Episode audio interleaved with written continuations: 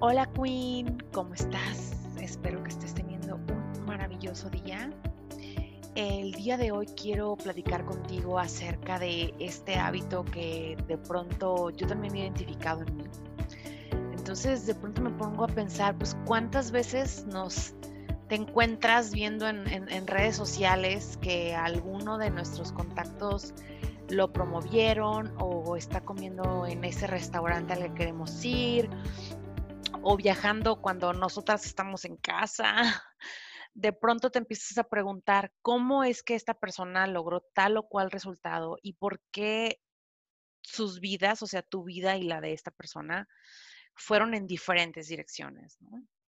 Bueno, de entrada quiero que sepas que esto es normal. Hay unos estudios muy interesantes eh, en los cuales se comprueba que pues ya de adultos hemos eh, logrado sentir un poco de envidia, ¿no? Entonces, es normal que nos encontremos comparándonos a nosotras mismas con otras personas, pero la cosa es que a veces nos puede dejar sintiéndonos frustradas y ansiosas. Y lo peor es que esto no ayuda en nada a crear la vida que queremos drena nuestra energía y hace que malgastemos nuestro tiempo en vez de invertirlo en construir la vida que queremos. Entonces, según Forbes, existen cinco prácticas saludables para acabar con estos células, celos, perdón, y recuperar tu poder.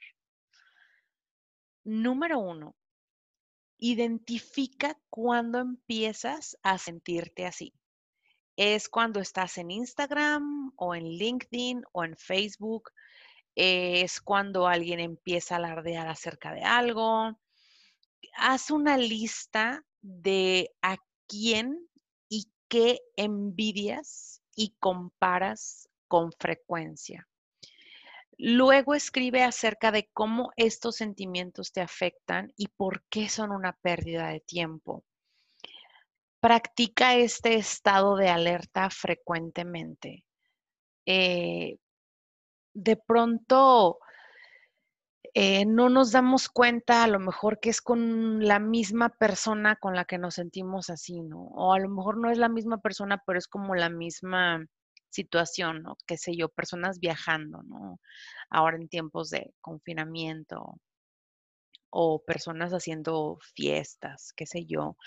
Em, entonces es, importante que identifiques si es específicamente con una persona o si es una actividad en específico, algo así. ¿Ok? Eh, número dos, comprométete a ser agradecida. Es imposible Queen, experimentar emociones negativas cuando estamos agradecidas por lo que tenemos. Al final de tu día, escribe en tu cuaderno mágico, este el que hemos hablado tanto, las cosas por las que estás agradecida de ese día. Ah, en un año yo hice el ejercicio este de poner notitas de agradecimiento en una, mm, en un jar, se me vino a la cabeza, en un, ay, se me olvidó el nombre, en un frasco. en un frasco. Entonces, durante un año, eh, el ejercicio era de poner tres notas que agradecías de algo que pasara en el día. Y yo me acuerdo que a veces, la verdad, ponía nada más una nota, y a veces ponía tres, ¿no? Pero al final del año, cuando lees todo, te das, eh, pues te acuerdas incluso de cosas que tú ya habías completamente olvidado, que yo había completamente olvidado y también te sientes bien contigo misma, o sea, te dices, bueno, este año realmente me fue muy bien, estoy muy agradecida, mira todo lo todo lo bonito y todo lo bueno que pasó en mi vida.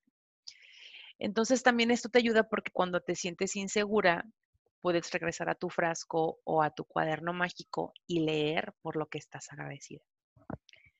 Número tres, documenta tus logros.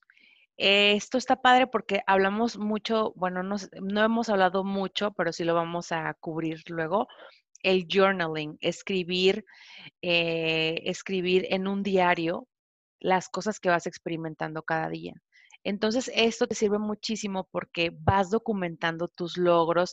A lo mejor cuando vayas escribiendo las cosas que te pasaron ese día, puedas eh, poner en uno de tus logros con marcado así con otro color de pluma o no sé, con algún marcador de esos eh, marcatextos, ¿no? Pero el punto es que hagas una lista de tus logros, grandes o pequeños, incluyen todo lo que te puedas pensar, o sea, todo lo que se te venga a la mente. Este, a lo mejor eh, le tienes miedo a las agujas y ese día que fuiste a que te pusieran una inyección, eh, no te quejaste y Mm, estuviste ahí con el doctor y te dieron tu inyección y todo bien. Entonces, eso es un logro, eso es un logro. Em, enfócate en, e, e, en, tus fortalezas. Con este ejercicio de que documentes tus logros, te vas a dar cuenta que cuando nos estamos comparando con alguien más, nos estamos enfocando en las fortalezas de esa persona. Entonces, lo que yo quiero, amor, es que te enfoques en tus propias fortalezas. ¿Va? Y te vas a dar cuenta que tienes muchísimas, muchísimas fortalezas. Entonces, también algo que a mí me encanta hacer es no nada más me felicito por mis logros, sino que también me abrazo. Entonces, abrázate, felicítate, dite a ti misma, estás haciendo un excelente trabajo. Muchas felicidades porque hiciste un excelente trabajo en esta situación. Date un beso, sonríe en el espejo. Eh, y vas a ver que va a cambiar completamente tu enfoque. Vas, más, vas a empezar a cambiar tu enfoque a ti, a tu progreso, a tu realización de tus objetivos y te vas a sentir muy bien contigo misma. ¿Ok? Número cuatro, acepta la competencia. Mi amor, si en este mundo no hubiera competencia, pues estuviera muy aburrido todo el asunto, la verdad. Si no hubiera competencia, no tuviéramos eh, de dónde escoger en cuanto a tecnología, en cuanto a proveedores de servicio de, de, streaming. Eh, no, si no hubiera competencia, no aplicaríamos a este o cual trabajo porque es mejor. Entonces la competencia es buena, la competencia es sana, la competencia ayuda a hacernos mejores, incluso la competencia nos motiva a ver, bueno, a lo mejor yo estoy viendo que cierto creador de contenido está creando algo que a mí me gustaría crear, bueno, entonces me pongo a investigar si yo quiero crear ese tipo de contenido, cómo lo puedo hacer, ¿no? ¿Cómo, cómo, cómo puedo crear un contenido parecido al de esta persona, pero con mi sello personal, ¿no? O sea, con, con lo que yo pueda aportar a, a, mi público, a las personas que me escuchan, en este caso por este podcast. entonces, utiliza estos sentimientos para identificar, como te dije, qué puedes aprender de esta persona y usa esos logros como motivación. Enfócate a aprender también estas habilidades, te lo acabo de decir, enfócate a aprender estas habilidades y de pronto también enfócate en las personas en las que admiras, eh, si tienen ese tipo de resultados que tú quisieras tener o que tú quisieras seguir. ¿Va?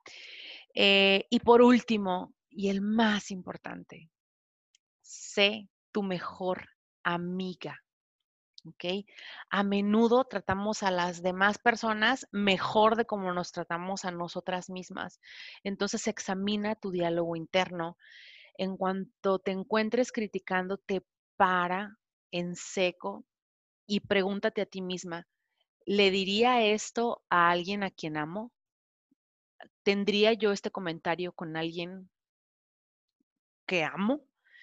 Entonces, luego empieza a reconocer y apreciar tus propios talentos y habilidades.